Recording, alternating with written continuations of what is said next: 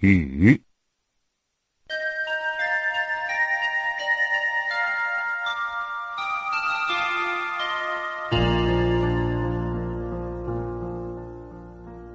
周作人先生名其书斋曰苦雨，恰正与东坡的喜雨亭名相反。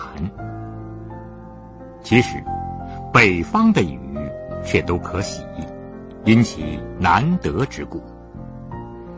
像今年那么的水灾，也并不是雨多的必然结果。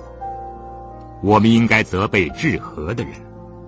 不事先预防，只晓得糊涂搪塞、虚弥国塔，一旦有事就互相推诿，但就目前。人生万事总得有个变换，方觉有趣。生之于死，喜之于悲，都是如此。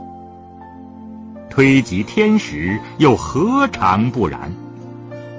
无雨哪能见晴之可爱？没有夜，也将看不出昼之光明。我生长江南，按理是应该不喜欢雨的。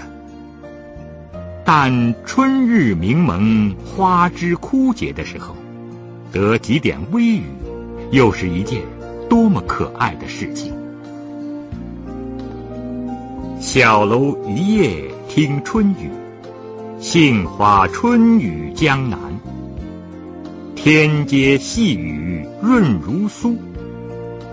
从前的诗人早就先我说过了。夏天的雨可以杀暑，可以润和，它的价值的大，更可以不必再说。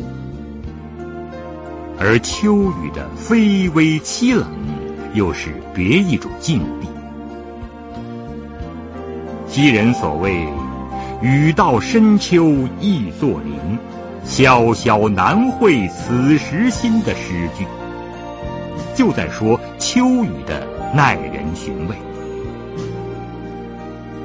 至于邱女士的“秋雨秋风愁煞人”的一声长叹。乃别有怀抱者的托词。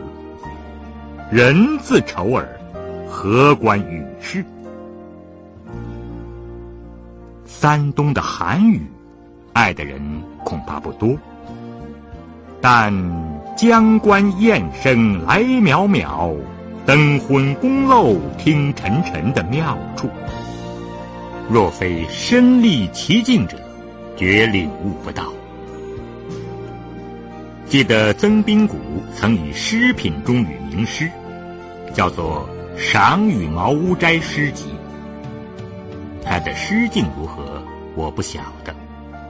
但“赏雨茅屋”这四个字，真是多么的有趣。